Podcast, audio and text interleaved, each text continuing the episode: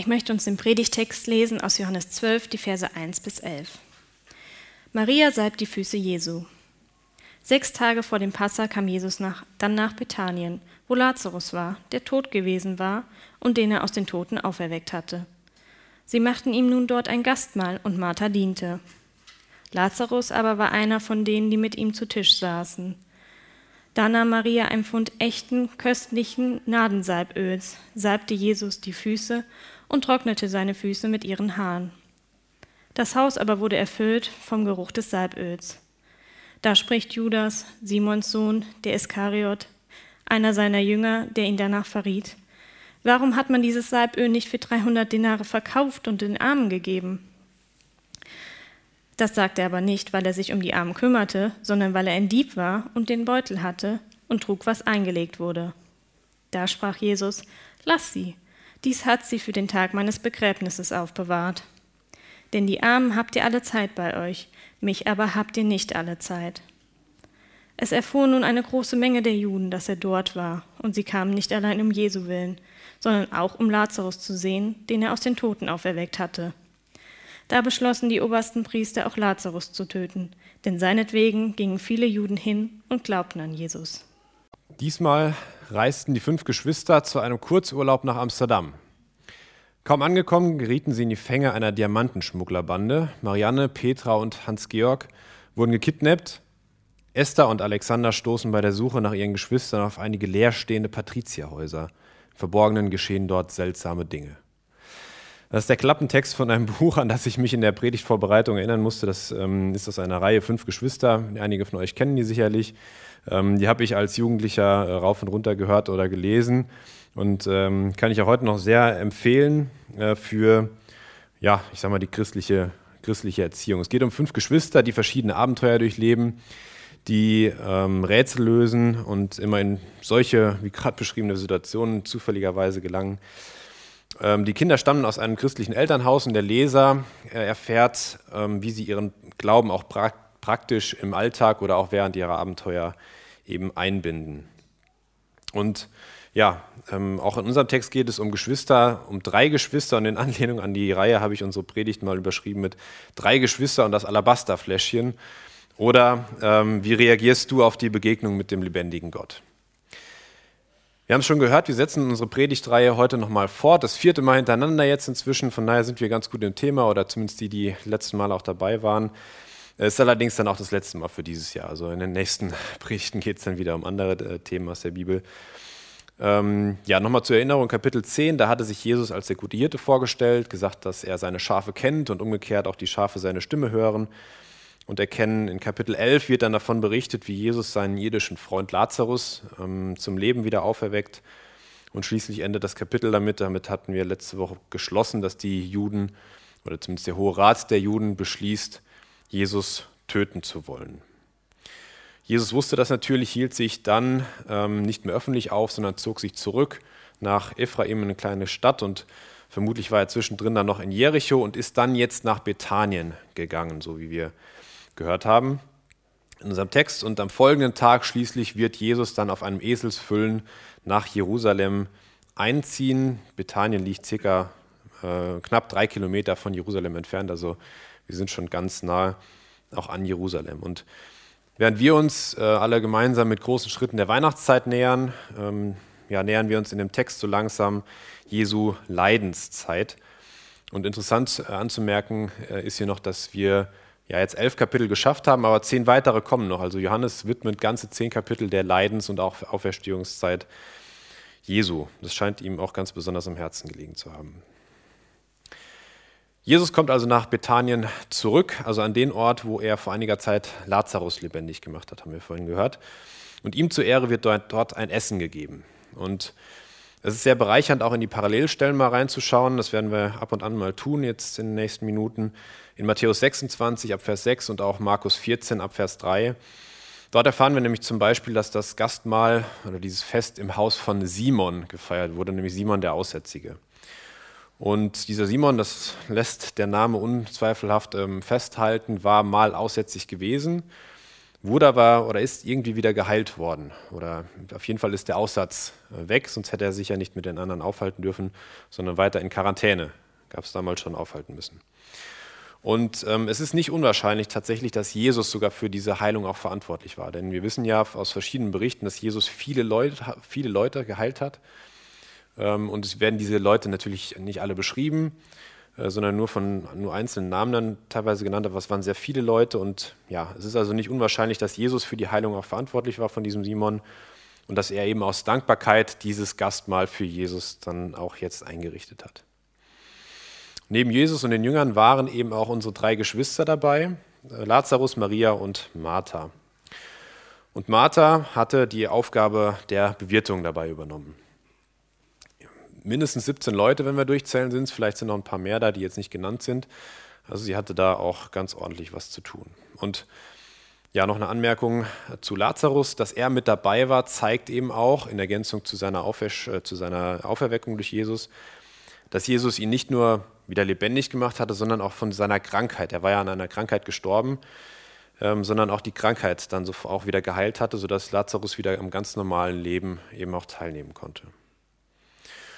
Ich denke, man kann sich die Szene ganz gut vorstellen, wie da eine große Runde in einem Haus ähm, versammelt ist und gemeinsam isst. Und in der Folge übernehmen dann zwei Personen die Hauptrollen neben Jesus, nämlich einmal Maria und einmal Judas Iskariot. Wir schauen uns in den nächsten Minuten mal an, wie die beiden sich verhalten, wenn sie, äh, nachdem sie Jesus Christus begegnet sind. Lass uns mit Maria anfangen. Unser erster Punkt lautet, wie reagierst du auf die Begegnung mit dem lebendigen Gott? Erstens, wie Maria mit ehrlicher, echter Ehrfurcht. Maria und ihre Schwester Martha werden uns das erste Mal in Lukas 10 im Vers 38 vorgestellt. Martha dient damals auch Jesus und seinen Jüngern, während Maria sich einfach zu den Jüngern setzt und, und Jesus zuhört. Und ja, Martha hat menschlicherweise auch verständlich ein Stück weit den Eindruck, dass sich ihre Schwester vor der Arbeit drückt und äh, geht dann auf Jesus zu und ähm, spricht ihn darauf an und erwartet jetzt, dass, dass Jesus sie auch zurechtweist. Aber Jesus stellt klar, dass es für Maria wie auch für alle Menschen, wie auch für uns wichtig ist, zunächst einmal auf Gottes Wort zu hören. Wir lesen das äh, ähnlich auch in, in Römer 10, Vers 13. Wie sollen sie aber den anrufen, an den sie nicht geglaubt haben? Wie sollen sie aber an den glauben, von dem sie nichts gehört haben? Wie sollen sie aber hören ohne einen Verkündiger? Also es ist wichtig für jeden Menschen zuerst, äh, sich von Jesus dienen zu lassen durch sein Wort und nicht umgekehrt. Das heißt, erstmal anzunehmen, dass Jesus Christus mein Retter ist und dann meine Sorge, meine Not, meine Arbeit auch liegen lassen zu können, ruhen lassen zu können, um diese Wahrheit zu hören und zu verstehen. Und anschließend ist es dann tatsächlich auch an mir, Jesus zu dienen durch verschiedene Dienste innerhalb, außerhalb der Gemeinde. Und offenbar hatte das Maria schon zu einem frühen Zeitpunkt verstanden. Sie war zum Glauben an Jesus gekommen und hatte dann gemeinsam mit ihrer Schwester diesen Glauben auch ausgelebt und war eine der ersten Jüngerinnen Jesu. Es war übrigens recht ungewöhnlich, dass auch Frauen zu den Nachfolgern von, von Rabbis oder von Lehrern damals gehörten. Das war ja nicht nur unüblich, das gab es eigentlich sonst nicht. Und auch Martha hatte aus dieser Begegnung etwas gelernt, dieses seelsorgerliche Gespräch, was sie da mit Jesus geführt hatte. Das wir, konnten wir dann im letzten Kapitel erkennen, was wir besprochen hatten. Dort hat sie bekannt, als Jesus äh, zu ihr kam und ihr Bruder ja schon vier Tage tot war, da hat sie ihm gesagt, ich glaube, dass du der Christus bist, der Sohn Gottes, der in die Welt kommen soll. Also auch hier haben wir eine Fortsetzungsgeschichte der drei Geschwister in der Bibel. Teil 1, die drei Geschwister und der geheimnisvolle Lehrer. Teil 2, die drei Geschwister und das offene Grab. Und jetzt eben drei Geschwister und das Alabasterfläschchen. Ja, Maria nimmt also, während Jesu und seine Jünger und auch der Simon da am Tisch liegen, ähm, dieses Narbensalböl. Und dann heißt es in Vers 3, Maria salbte Jesus die Füße und trocknete seine Füße mit ihren Haaren. Im Parallelbericht erfahren wir dann tatsächlich, dass es ein Alabasterfläschchen ist. Das können wir aus diesem Bericht nicht äh, rauslesen, aber Markus beschreibt das. Er beschreibt, dass sie das Alabasterfläschchen auch zerbrach und dann auch über den Kopf Jesu dieses Öl eben goss und ihn am Kopf eben auch salbte. Johannes erwähnt das vermutlich gar nicht, weil es bei einer Salbung eh üblich war, dass zunächst mal der Kopf gesalbt wurde und dass sie dann zusätzlich noch die Füße gesalbt hat, das war ihm dann wichtig nochmal zu erwähnen. Also er ging einfach davon aus, dass es eh bekannt war oder vorausgesetzt wurde, wenn eine Salbung passiert, dann sowieso fängt man mit dem Kopf an und er erwähnt, dass die Füße eben auch noch mitgesalbt wurden. Wenn ich von Parallelberichten spreche, dann dürfen wir das aber nicht verwechseln. Als Einschub ähm, in, in, Lukas 7, Vers 37 ist eine ähnliche Geschichte berichtet. Da geht es aber um eine stadtbekannte Sünderin, die Jesus eben auch die Füße salbt, ähm, mit Tränen benetzt, die, die, Füße sogar und dann auch mit den Haaren trocknet. Das ist aber ähm, zwar eine ähnliche Geschichte, äh, eine ähnliche Begebenheit, aber eben eine andere Situation. Um diese Situation jetzt noch etwas besser einzuordnen, noch mal kurz einen Blick auf die damalige Kultur und deren Sitten. Man lag also zu Tisch. Ja, man saß jetzt nicht so wie ihr aufrecht und hatte die Füße unterm Tisch. Sonst wäre es ja auch schwierig für Maria geworden, an die Füße von Jesu heranzukommen. Sondern man, man äh, lag also ein Stück weit im Kopf zu dem, zu dem Tisch und hatte dann die Füße so ein Stück weit nach hinten äh, ja, ausgestreckt. So war es also für, für sie auch kein Problem, an die Füße auch ranzukommen. Und es war ebenfalls üblich, dass jeder Gast bei so einer Feier mit einer kleinen Menge duftendem, aber wenig hochwertigem Öl besprenkelt wurde. Das hatte vor allem wahrscheinlich auch den, den Grund, dass man halt in einer Gegend lebte, wo, wo es sehr warm war, wo halt so eine tägliche Dusche auch nicht ähm, ja, äh, zum Standard gehörte und dass das einfach ein bisschen angenehmeren Ge Geruch dann äh, bezweckte. Und Fußwaschungen waren damals auch nicht unüblich, allerdings mit Wasser. Und man sieht hier, wie weit Maria eigentlich geht. Also sie wäscht ihm nicht nur die Füße mit Wasser, sondern sie nutzt direkt das Öl dafür. Und ähm, sie besprenkelt ihn auch nicht nur mit ein bisschen ähm, minderwertigem Öl, sondern nimmt direkt das echte und besprenkelt ihn nicht nur, sondern verwendet direkt alles. Und wir sehen hier also äh, an Maria ein Beispiel für Gott wohlgefällige Anbetung. Und ja, darauf schauen wir jetzt mal noch etwas näher, was sie, was sie tut. Sie scheut keine Kosten, sie gibt alles, was sie hat oder sehr, sehr, sehr viel von dem, was sie hat und das zeigt ihr Vertrauen. Denn Maria verwendet Narben, Nardensalböl. Das ist äh, ein Öl, was aus einer in Indien wachsenden Pflanze gewonnen wird und tiefer wollen wir da jetzt nicht einsteigen, aber man kocht da wohl die Wurzeln aus und dann entsteht ein Extrakt und um das irgendwie dauerhaft äh, zu konservieren, ähm, vermischt man das mit Öl, um es dann auch, um diesen Duft dann auch weiter einsetzen zu können. Und es wird im Text betont, dass es echtes Öl war. Also es gab wohl da auch schon so gepanschtes Werk. Ich habe vorhin schon gesagt, so minderwertiges Öl wurde das verwendet für, für äh, zum Sprenkeln der Gäste. Es gab wohl halt auch da schon gepanschte Sachen, äh, aber das hier war echtes Öl, das wird extra nochmal erwähnt. Und mh, mm, ja, wir haben es vorhin schon gehört, es war ganz schön wertvoll, nämlich 300 Denare lag, äh, war der Verkehrswert mh, mm, in Israel. Und um das mal einzuordnen, ein Denar war ungefähr der Tageslohn eines Arbeiters damals. Umgerechnet oder hochgerechnet kann man also sagen, das Fläschchen hatte den, äh, den äh, Wert, das Vermögen eines Jahresverdienstes von einem Arbeiter. Ein ganzer Jahresverdienst, mit dem man eine Familie, keine Ahnung, aber anderthalb Jahre vielleicht mal, vielleicht auf unterem Level, aber zumindest versorgen konnte. Und wenn ihr das jetzt mal hochrechnet für euch, ähm, keine Ahnung, mit welchem Wert ihr äh, rechnet pro Jahr, aber gehen wir einfach mal von einem ganz normalen durchschnittlichen Arbeiter in Deutschland aus. Ich habe eine Zahl von 2018 gefunden, da war das durchschnittliche Nettogehalt äh, lag bei 2800 Euro bei einem durchschnittlichen Arbeiter, äh, was ungefähr eben 33.600 Euro entspricht. Eine Flasche, die 33.600 Euro, und lass es nur 33.000 gewesen sein, ähm, wert ist, die nutzt hier Maria. Was für ein Gegenwert, den sie da verwendet oder verschwendet.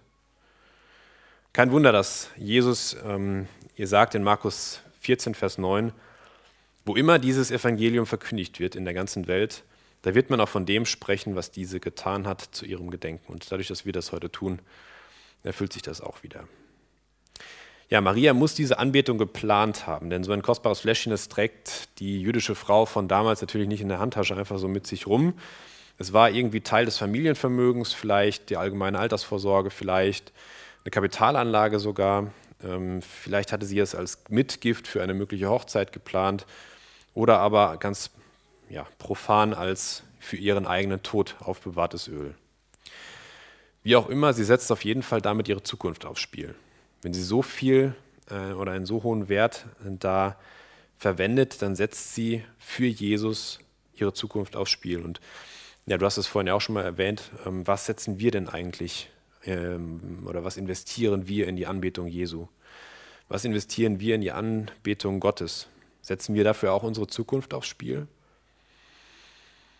Wir können jetzt kein, kein Fläschchen kaufen und Jesus salben, das, das, das kriegen wir nicht, das, das geht nicht mehr. Aber ähm, ich denke, das regt nochmal dazu an, wie du es auch gerade schon gesagt hast, Sabrina, äh, uns Gedanken zu machen, welche Zeit, welche, welchen Wert wir der Anbetung Gottes zumessen. Es fällt zudem auf, dass Maria die Haare, ähm, ihre Haare benutzt, um die Füße zu trocknen. Und um die Haare zu benutzen, musste sie die ja auch irgendwie offen tragen. Das ist deshalb bemerkenswert, weil die jüdische Frau von damals ihre Haare in der Öffentlichkeit nicht offen tragen durfte und immer bedeckt halten sollte. Maria macht sich hier also freiwillig sehr, sehr verletzlich für, äh, für Jesus und zeigt ihm damit ihre tief empfundene Zuneigung, ihre Liebe, ihre Unterordnung. Und es stellt sich natürlich die Frage, warum Maria Öl mit einem so hohen Wert für die Salbung von Jesus Christus verwendet und warum sie sich selber so verletzlich macht und die Gefahr eingeht, zum Stadtgespräch zu werden. Vordergründig könnte man jetzt vermuten, wir haben ja die letzten Texte gelesen, das letzte Kapitel, dass sie sich einfach bedanken will für die Auferweckung ihres Bruders und ähm, ja, dass sie Danke sagen möchte bei Jesus. Das kann gut sein, scheint mir aber nur ein Teil ihrer Motivation zu sein. Denn wenn wir ins Alte Testament schauen, ähm, und das kannte sie sicherlich, sie hat ja auch von Jesus, ist ja auch mit Jesus umhergezogen, dann sehen wir dort, dass dort ähm, Priester, Propheten und Könige zu Beginn ihrer Amtszeit oder ihres Berufslebens, sage ich jetzt mal, eben auch gesalbt wurden. Ich habe uns ein paar Verse dazu mal mitgebracht aus 2. Mose 30, 30.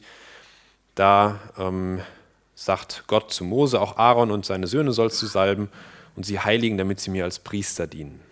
Oder Gott sagt zu Elia in 1. Könige 19, Vers 6, und Elisa, den Sohn Saphas, Saphats von Abel Mechola, sollst du zum Propheten salben an deiner Stelle. Und den Vers, den habt ihr wahrscheinlich direkt schon erwartet, als es um den König ging, aus 1 Samuel 16, 12 und 13. Und der Herr sprach zu Samuel, dem Propheten, auf, salbe ihn, denn dieser ist's. Dann nahm Samuel das Ölhorn und salbte ihn mitten unter seinen Brüdern. Und der Geist des Herrn kam über David, König David, von diesem Tag an und weiterhin. Und neben den Menschen, die gesalbt werden, wird auch das Heiligtum Gottes, also das Allerheiligste, gesalbt mit, mit, so Salb, mit diesem Salböl. Daran hat Maria vielleicht, vermutlich, ganz offensichtlich gedacht. Es ist also nicht unwahrscheinlich, dass Maria durch ihre Tat ein Stück weit den Startpunkt von Jesu Herrschaft auf dieser Welt setzen wollte. Dass sie nämlich glaubte, ebenfalls wie ihre Schwester Martha, dass Jesus der von vielen Propheten angekündigte Messias, der Retter, der ähm, Christus sein soll. Das hat sie offenbar geglaubt. Und gefestigt wurde diese Erkenntnis wahrscheinlich dann eben auch durch die Auferweckung ihres Bruders von den Toten. Wenn wir uns noch einmal an die Predigt von letzter Woche erinnern, die ihr übrigens nochmal nachhören könnt, gerne auf unserer Homepage, ähm, dann ähm, kommt uns nochmal in den Sinn, wie, wie Gerd damals gesagt hat, ähm, wenn die Menschen dieses Ereignis, diese Auferweckung von diesem, von diesem Lazarus gesehen haben und mitbekommen haben, dann konnten sie nur zwei Möglichkeiten in Betracht ziehen. Entweder ist, steht Jesus mit übernatürlichen bösen Kräften irgendwie, mit dem Teufel im Bund, oder er ist tatsächlich der angekündigte Retter Israels und ähm, ist selber der Sohn Gottes. Denn allein Gott kann aus toter Materie und dass er tot war, das konnte man ja tatsächlich dadurch bekennen und erkennen und ähm, sich, sich erklären lassen von den umstehenden Nachbarn, dass er vier Tage in dem Grab war und halt schon, wie es eine Leiche damals nun mal tat, nach vier Tagen in der Hitze gestunken hat. Und nur Gott kann eben aus, totem, aus toter Materie Leben machen. Und Maria war ohne Zweifel zu dem Schluss gekommen, dass tatsächlich Jesus der Messias war. Und vielleicht erhoffte sie sich durch diese Aktion, durch diese Salbung eben tatsächlich, dass sie so den letzten Kick geben konnte, um, um das Königreich Jesus auf dieser Welt starten zu können. Sie ging quasi all in, sie legte im übertragenen Sinne alles auf den Tisch und ähm, ja, stellte auch ihre Einstellung, ihre Verehrung Jesus gegenüber ganz offen da. Und durch die zerbrochene Flasche wird das ebenfalls nochmal deutlich. Kein anderer soll die Ehre bekommen. Kein anderer soll mit diesem Salböl gesalbt werden als Jesus allein. Die, die Flasche ist zerbrochen. Äh, was mache ich sonst noch mit so einem, mit dem Öl? Das muss jetzt alles für Jesus verwendet werden. Ja, alle Ehre für Jesus Christus. Meine ganze Ehre soll Jesus Christus gehören. Auch da wieder die Frage an uns. Ähm, wir werden gleich nach der Predigt singen, ein Leben gegeben für den Herrn der Welt. Ein Leben gegeben für das, was wirklich zählt. Kannst du das für dein Leben auch unterschreiben? Steht mein Handeln immer unter der Prämisse, dass Gott alleine die Ehre bekommt in dem, was ich tue? Ich befürchte nicht, denn allein dadurch, dass wir immer schon unser Handeln daran überprüfen, naja, wie stehe ich denn jetzt nachher da ähm, und kalkuliere, was hat das jetzt für Auswirkungen auf mich und meine Anerkennung unter den Leuten, dadurch geben wir nicht alle Ehre Gott, sondern teilweise eben auch erstmal uns selber und, und vielen anderen Dingen eben auch. Und das können wir aber von Maria lernen. Wir, wir sehen hier, dass es ihr egal war, ähm, was die anderen Jünger dachten, die anderen Leute im Raum. Ihr war es letztlich nur wichtig, dass sie Jesus die Ehre gab. Und sie muss geahnt haben, dass diese Salbung im Sinne Jesu war. Ja, und jetzt gucken wir uns noch an, wie Jesus darauf reagiert. In Markus 14, äh, Vers 6 sagt, ihr, sagt er ihr, dass sie ein gutes Werk getan hat. Du hast vorhin schon auch schon gesagt, er lobt das, was sie tut, er, ihr gefällt das. Er, er, ihm gefällt das, was sie tut. Und dennoch ist Maria mit großer Wahrscheinlichkeit die Tragweite und die eigentliche Bedeutung ihres Handels nicht klar gewesen zu diesem Zeitpunkt. Maria hatte die Erwartung, dass das messianische Reich in Kürze aufgerichtet werde. Und Jesus hingegen reagiert zwar positiv auf ihre Tat, legt es aber irgendwie in eine ganz andere Richtung aus. Also gar nicht, wie sie das vermutet hatte, denke ich mal. Er sagt zu ihr, oder sagt über sie, sie hat, dies hat sie für den Tag meines Begräbnisses aufbewahrt. Oder eben anders ausgedrückt in Markus 14, Vers 8. Sie hat getan, was sie konnte. Sie hat meinen Leib im Voraus zum Begräbnis gesalbt. Und er denkt bei einer Salbung dann vielleicht eher, ähm, also auch vielleicht an das Alte Testament, aber vielleicht eher an eine Salbung, die ein Herrscher dann bekam, als er eben ins Grab gelegt wurde. Zum Beispiel 2. Chronik 16, Vers 14. Er denkt an seinen eigenen Tod. Er denkt an die Tatsache, dass er als Gekreuzigter keinen Anspruch auf eine Salbung seines toten Körpers haben wird und ist dankbar dafür, dass sie dies dann jetzt schon mal tut. Wir merken, Gott kann auf krummen Wegen, auf krummen Linien gerade schreiben. Das soll also heißen, unser menschliches Bemühen, egal wie, ähm, ja, wie gut unsere und wie richtig unsere Herzenseinstellung auch ist, muss sich letztlich Gottes Willen beugen. Der unmittelbare Beginn des Friedensreiches, des Messias, den Maria hier erwartet hat, durch ihre Salbung wird zur Vorschau auf seinen unmittelbaren Tod. Maria will Jesus unter dem Jubel der Menschen auf dem Thron sitzen sehen. Jesus begibt sich unterwürfig an ein Kreuz. Dass damit auch sein, er, sein Reich tatsächlich gestartet wird, ähm, steht auf einem anderen Blatt, aber eben völlig unter anderen Voraussetzungen, wie Maria das irgendwie gedacht hat. Auch unsere Erkenntnis ist bruchstückhaft. Und ich weiß nicht, ob es euch auch so geht, aber ähm, vielleicht hat das jeder schon mal erlebt, dass ihr dachtet, den geistlichen Durchblick in einer, irgendeiner bestimmten Sache schon mal gehabt zu haben und dann irgendwie im Laufe der weiteren Lebensjahre stellt ihr fest, irgendwie habe ich überhaupt nicht im Ansatz das verstanden, was Gott mir eigentlich sagen wollte damit. Welch ein bemerkenswertes Beispiel, was uns Maria hier gibt, ähm, wie sie auf die Begegnung mit dem lebendigen Gott reagiert, nämlich mit echtem Glauben mit echter und mit ehrlicher Ehrfurcht und Anbetung. Das ist aber leider eben nicht immer so passiert. Äh, das haben wir auch schon ganz oft festgestellt und erfahren müssen. Und das zeigt eben auch das andere Beispiel, nämlich ähm, Judas, der eher mit verlogenem, mit falschem Verrat reagiert. Auf die Begegnung mit Jesus, mit dem lebendigen Gott. Schauen wir dazu in Vers 4. Da spricht Judas, Simons Sohn, der ist Schariot, einer seiner Jünger, der ihn danach verriet. Warum hat man dieses Salböl nicht für 300 Denare verkauft und es den Armen gegeben? Markus berichtet, dass neben Judas wohl auch etliche andere unwillig bei sich selbst wurden. Und laut Matthäus wurden die Jünger unwillig und sprachen, was, wozu diese Verschwendung? Also die drei Evangelien ergänzen sich hier wieder prima. Es wird, wird klar, dass alle Jünger irgendwie gar nicht so wirklich verstanden haben, was Maria da getan hat. Und ehrlich gesagt kann ich mir auch selber gut vorstellen, dass ich und vielleicht auch der eine oder andere hier im Raum erstmal so reagiert hätte. Was für eine Verschwendung. Und Judas stellt sich hier, das schreibt Johannes, äh, eben als in diesem Punkt als der Rädelsführer der Jünger heraus. Er ist so derjenige, der vielleicht auch die Jünger angestiftet hat zu diesem Murren. Er argumentiert, dass man dieses Öl doch besser verkauft und mit dem Erlös dann die Armen unterstützt hätte. Und letztlich befindet er sich mit dieser Argumentation doch auch voll auf der Linie, die äh, Jesus gepredigt hat. Nämlich, wenn er zur, zum Thema Nächstenliebe sagt, du sollst deinen Nächsten lieben wie dich selbst. Etwas freier ausgedrückt äh, sagt er vielleicht, Jesus, äh, trinkst du nicht gerade Wein, obwohl du immer Wasser gepredigt hast? Was ist aus dem Gebot der Nächstenliebe geworden, geworden, wenn du dich jetzt hier mit dem teuersten Öl einschmieren lässt? Was auf den ersten Blick nach konstruktiver Kritik klingt, wird bei genauem Hinsehen ein Beispiel dafür, wie Egoismus und Bosheit in gut, formulierten, gut formulierte Worte gepackt werden können, in fromme Worte gepackt werden können. Nach außen hin scheinen es Aussagen eines Christen zu sein. Und doch ist alles nur eine Fassade, die sich Judas aufgebaut hatte. Er wusste, welche Worte man verwenden konnte, um dadurch seinen eigenen Vorteil irgendwie zu erlangen. Und auch da, wir sind vielleicht nicht, oder wir sind hoffentlich nicht in der Situation, dass wir gar nicht an Jesus glauben. Und trotzdem ist es immer wichtig für uns, uns zu hinterfragen, uns selbst zu prüfen, ob wir die frommen Worte, die wir so von uns geben, auch tatsächlich ernst meinen. Oder ob wir uns nur hinter klugen Sätzen verstecken, weil wir es so gelernt haben. Ja, Vers 6. Dort ähm, sagt uns Johannes dann tatsächlich die eigentliche Motivation äh, des Judas. Das sagte er aber nicht, weil er sich um die Armen kümmerte, sondern weil er ein Dieb war und den Beutel hatte und trug, was eingelegt wurde.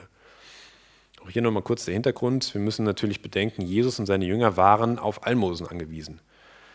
Das war, macht man sich ja irgendwie eigentlich nicht so wirklich klar, aber die waren darauf angewiesen, dass sie unterstützt wurden. Alle Jünger hatten ihren Job aufgegeben. Klar, sie konnten immer noch irgendwie äh, das, das Handwerk des Fischens irgendwie ausüben, haben sie sicherlich auch hier und da schon mal gemacht, aber wenn sie dann nicht gerade am Wasser waren, dann mussten sie irgendwie anders ähm, sich versorgen. Und auch Jesus als Wanderprediger und Rabbi hatte jetzt nicht irgendwie eine Gemeinde hinter sich stehen, die, die, die ihn als Missionar irgendwie unterstützt mit Geld. Sie waren also darauf angewiesen, dass sie zum Beispiel dann zum Essen eingeladen wurden, wie in dieser Geschichte, die wir gerade eben lesen. Oder aber ähm, andere Unterstützung. In Lukas 8 zum Beispiel, da lesen wir Maria, genannt Magdalena, von der sieben Dämonen ausgefahren waren, und Johanna, die Frau Kusas, eines Verwalters des Herodes, und Susanna und viele andere, die dienten ihm mit ihrer Habe. Also, ähm, es war tatsächlich so, dass viele Leute ihn auch dadurch unterstützt haben, dass sie ihm Geld gegeben haben, mit dem sie sich dann das Nötigste kaufen konnten. Und für diesen Zweck hatten sie eine Kasse, hier, die hier ein Beutel genannt wird. Und wenn Geld übrig war in dieser Kasse, dann unterstützen sie offenbar auch noch andere bedürftige Menschen. Und interessant ist tatsächlich, dass, Judah, dass Jesus Judas diese Aufgabe übertragen hatte, die Kasse zu führen. Also eine verantwortungsvolle Aufgabe, die man in der Regel nur jemandem überträgt, dem man vertraut. Also wir vertrauen Simon, dass er die Kasse gut führt. Und trotzdem machen wir immer noch äh, zwei, stellen wir immer noch zwei Kassenprüfer, die das auch immer noch mal ganz äh, gut überprüfen. Das war hier sicherlich nicht der Fall, sonst wäre das ja viel früher aufgefallen. Ähm, aber sie haben ihm alle vertraut.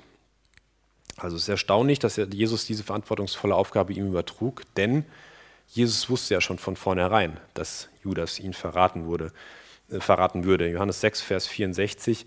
Aber es sind etliche unter euch, die nicht glauben, denn Jesus wusste von Anfang an, wer die waren, die nicht glaubten und wer ihn verraten würde.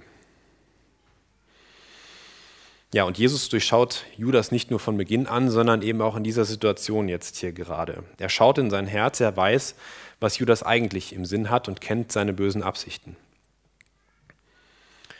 Er reagiert wie folgt: Lass sie, sagt er. Und in Markus lesen wir dann noch: Was bekümmert ihr sie, sagt er.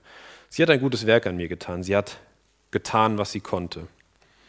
Er verteidigt also Marias Handeln und deutet das eben auf seinen Tod hin, wie wir gerade schon gehört haben. Und anschließend ja, muss er aber eben noch auf die Argumentation von Judas eingehen. Das wollte er so nicht stehen lassen. Und er sagt, denn die Armen habt ihr alle Zeit bei euch, mich aber habt ihr nicht alle Zeit. Und diesen Satz müssen wir natürlich auch richtig verstehen. Es ist hier keine Absage an wohltätige Dienste ähm, gegenüber hilfsbedürftigen Menschen, nach dem Motto, es kümmert mich mein Geschwätz von der Nächstenliebe von gestern, ähm, ja, wenn ich dafür tatsächlich selbst mit wohlriechendem Öl gesalbt werden kann. Also das ist irgendwie kein egoistischer Satz, dass jetzt alles an Jesus gegeben werden sollte als, als Mensch, sondern er setzt hier einfach die richtigen Prioritäten oder er sagt, bitte setzt die richtigen Prioritäten. All unsere guten Taten, unsere Unterstützung von Menschen in Not, all unsere sozialen Projekte, all unsere Spenden an Opfer von Naturkatastrophen sind gut und wichtig und richtig und sie helfen den Menschen dort, wo sie ankommen. Aber entscheidend ist eben, und zwar entscheidend für Gott, ist nicht die Summe unserer sozialen Dienste, sondern entscheidend für, dafür, wie Gott unser Leben bewertet, ist einfach die Frage, glaubst du an Gott? Glaubst du an das, was du in Predigten aus der Bibel über Gott und über Jesus gehört hast. Und wenn Judas tatsächlich Jesus ein bisschen auf das Gebot der Nächstenliebe hinweisen wollte, ähm, ein bisschen besserwisserisch, dann scheint es so, als ob Jesus hier kontern wollte, indem er sagt, Judas, du hast gut aufgepasst, Nächstenliebe ist wichtig, aber ähm, erinnere dich doch mal an den Gesamtzusammenhang, in dem ich das gepredigt habe. Und bevor wir Judas jetzt in diese peinliche Situation bringen, lesen wir lieber selbst schnell nach. In Markus, Markus 12, Vers 28 steht, oder Vers 29, Jesus aber antwortete ihm, dem Schriftgelehrten, der ihn gefragt hatte, das Erstgebot aber unter allen ist, höre Israel, der Herr, unser Gott, ist Herr allein. Und du sollst den Herrn, deinen Gott, lieben mit deinem ganzen Herzen, mit deiner ganzen Seele, mit deinem ganzen Denken und mit deiner ganzen Kraft. Das ist das erste Gebot. Und das zweite ist ihm vergleichbar, nämlich dies, du sollst deinen Nächsten lieben wie dich selbst, größer als diese ist kein anderes Gebot. Also hier ist ganz klar die Priorität erst Gott und dann eben die Nächstenliebe. Verfalle also du und verfallen wir nicht in den trügerischen Glauben, dass wir gar nicht so schlecht sind. Denn wir tun ja dies und das, wir helfen hier und spenden dort. Das alles kann Jesus doch nur gefallen, sagst du dir. Ja, stimmt, es gefällt ihm. Es gefällt ihm auch gut. Aber zuallererst ist es eben wichtig, dass du an die Bibel glaubst und bekennst, dass du Jesus brauchst, weil er für deine kleinen, für deine großen, für alle deine Sünden ins Kreuz gegangen ist. Und erst dann, erst danach sind deine sozialen Projekte wirklich etwas wert, nämlich, nämlich wert vor Gott. Judas hat das offenbar nicht verstanden. Er ist drei Jahre lang, Tag ein, Tag aus, mit Jesus rumgezogen, hat, äh, konnte von ihm lernen, wenn er es denn gewollt hätte, konnte seine Wunder sehen, seine Vollmacht erfahren. Aber im Gegensatz zu Maria ist er, hat er in eher egoistischer und hinterhältiger Weise nur auf seinen eigenen Vorteil gehofft. Er hat für seine Zukunft gesorgt, während Maria, wie wir vorhin gesehen haben, ihre Zukunft aufs Spiel gesetzt hat für die Anbetung Jesu. Er hat Jesus hintergangen, Maria hat sich ihm geöffnet und ihr Leben ihm demütig hingegeben und alles, was sie hatte. Ja, das sind die zwei Hauptakteure, die wir heute gesehen haben. Und ich möchte die Predigt allerdings jetzt nicht mit dem schlechten Beispiel von Judas beenden, sondern uns noch mal, äh, unseren Blick nochmal auf die drei Geschwister zuwenden. Nämlich ähm, ab Vers 9. Und dort erkennen wir, dass echter Glaube und echte Hingabe auch weltliche Folgen für uns haben können. 9 bis 11, da heißt es, es erfuhr aber eine große Menge der Juden, dass er dort war. Und sie kamen nicht allein um Jesu willen, sondern auch um Lazarus zu sehen, den er aus den Toten auferweckt hatte. Da beschlossen die obersten Priester auch Lazarus zu töten, denn seinetwegen gingen viele Juden hin und glaubten an Jesus. Viele Menschen hatten offenbar die richtige Entscheidung getroffen, die richtige Schlussfolgerung aus Lazarus Auferstehung äh, gezogen, nämlich dass Jesus der Messias ist. Und die Tatsache, dass Lazarus eben tatsächlich gesehen und befragt werden konnte, wurde ähm, hat dazu geführt, dass Jesus eben verherrlicht werden konnte. Sie konnten ja selber mit ihm sprechen. Und das hat eben auch Konsequenzen, oder das heißt eben auch, es hat leider Konsequenzen dann für Lazarus. Während der Hohepriester Kaiaphas im vorherigen Kapitel noch davon gesprochen hatte, dass nur ein Mensch sterben müsse, um das Volk zu retten, so müssen hier, äh, muss hier der nächste Schritt gegangen werden. Wir, wir lesen hier, dass die Obersten eben auch Lazarus umbringen müssen. Und damit sind es ist nicht nur einer, sondern sind es direkt schon zwei, die auf ihrer Abschlussliste stehen. Und diese Liste, die wird nach Jesu Tod sich noch weiter verlängern. Ähm, und die Christenverfolgung wird zu einem salonfähigen Beruf gemacht. Wir merken hier, kleiner Einschub, wir merken hier, wie schnell man sich an Sünde gewöhnen kann. Fiel ihnen der Entschluss, Jesus zu töten, vielleicht noch schwer im ersten Moment. So ging ihnen vermutlich die Entscheidung, jetzt auch Lazarus mit über die Klinge springen zu lassen, leichter von der Hand. Ja, uns ist nicht bekannt, was äh, Lazarus tatsächlich passiert ist, ob er umgebracht wurde, ob er ähm, weitergelebt hat. Wir wissen es nicht. Der Grundsatz hat sich aber bis heute nicht verändert. Jesus hatte Lazarus gerettet, weil er ein Freund war, weil er ihm nachgefolgt war. Und Lazarus konnte nichts dazu beitragen. Er konnte ja nun nichts dafür. Er war nun mal tot und dass Jesus ihn auferweckt hatte, da konnte er nun nichts für tun. Und genau wie wir, wir können auch nichts dazu tun, dass Jesus freiwillig schon für uns gestorben ist und für unsere Sünden ähm, gestorben ist. Und wie Lazarus können auch wir in Anfechtung geraten, wenn wir das öffentlich tun, wenn wir öffentlich sagen, Jesus ist für mich gestorben und ich glaube daran. Und in beiden Fällen allerdings ist Jesus die Zielscheibe dieser Angriffe. Und diese Tatsache kann uns dann auch wieder Mut geben. Wenn Jesus tatsächlich das Ziel dieser Angriffe ist und wir wegen ihm in Not gelangen, dann wird er sich nicht lumpen lassen und wird uns zur Seite stehen und uns durch diese Situation führen. Wie verhalte ich mich, wenn mir Jesus begegnet, wenn mir der lebendige Gott begegnet und von, wenn ich von ihm angesprochen werde? Verhalte ich mich wie der Verräter Judas? Lehne ich Jesus ab, offen, im Geheimen, im Geheimen wie auch immer? Baue ich mir eine schöne Fassade auf und tue so, als würde ich ihm, würde ich, äh, ihm nachfolgen? Vielleicht denke ich sogar, ich ähm, bin ja ein ganz guter Mensch und ähm, durch meine sozialen Projekte werde ich, werde ich gerettet. Aber nein, wir sollten so handeln wie Maria, wie Maria 2.0 im richtig verstandenen Sinne. Nämlich, dass ich Jesus anbete, dass mir dafür auch meine Zukunft nicht zu schade ist, dass ich mich in der Öffentlichkeit vor ihm niederwerfe und ich auch in Kauf nehme, dass dabei meine Ehre beschmutzt wird. Ich wünsche euch, dass ihr euch, dass ihr von Maria lernen könnt. Ich wünsche uns das allen, dass wir Maria 2.0 sind. Und ein Teil des Verses 3, den habe ich vorhin noch übergangen, den möchte ich jetzt ganz zum Schluss noch bringen äh, noch nicht auf der Folie. Äh, wir lesen dort, dass das Haus erfüllt wurde. Dass das Haus erfüllt wurde vom Geruch des Salböls. Jeder Anwesende hat Marias Anbetung mitbekommen und vermutlich hat sich dieser Geruch, weil es eben so ein gutes und echtes und äh, wohlriechendes, intensives Öl war, sich wahrscheinlich in die Klamotten der ganzen Leute gesetzt, die, da, die dort anwesend waren. Und wenn die nachher dann auseinandergegangen sind, wurden sie wahrscheinlich angesprochen, äh, ob sie gerade von Douglas kämen. Und nein, natürlich konnten sie dann bezeugen, ähm, und eine gute Gelegenheit haben, Zeugnis abzugeben von dem, was Maria getan hat. Das hat ähm, Auswirkungen, es zeigt sich in ihrem Alltag. Und ja, ich wünsche euch und uns das auch, dass wir in unserem Alltag einen ähnlichen Einfluss haben, dass man von unseren Handlungen ablesen kann, dass man förmlich riechen kann, ähm, dass wir zu Jesus stehen und an ihn glauben. Ich schließe daher mit Vers 14 aus 2. Korinther 2.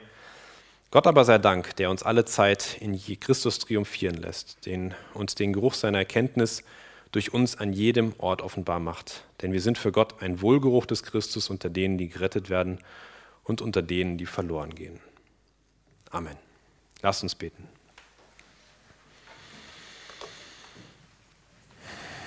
Herr, wir danken dir, dass wir immer wieder in die Bibel schauen können und so viel Neues entdecken können. Und wir danken dir, dass wir ein Beispiel dafür bekommen können durch Maria, die dich angebetet hat und wir dadurch lernen können, wie wir unsere Anbetung eben auch dir gegenüber verändern können. Und Herr, lass das nicht einfach nur ja, ein, eine Stunde gewesen sein, in der wir jetzt uns treffen und wo wir das gehört haben und das auch verstanden haben, sondern lass uns das auch umsetzen. Herr, lass uns in uns tief hineinhören und verstehen, was du uns sagen willst, willst mit diesen Worten aus, aus deinem Buch und aus, aus deiner Bibel. Danke, dass du uns dazu auch befähigen möchtest, dass du uns verändern möchtest, dass du mit uns gehen willst. Und Herr, schenke, dass jeder Einzelne sich etwas aus diesem Gottesdienst mitnehmen kann zu deiner Ehre. Amen.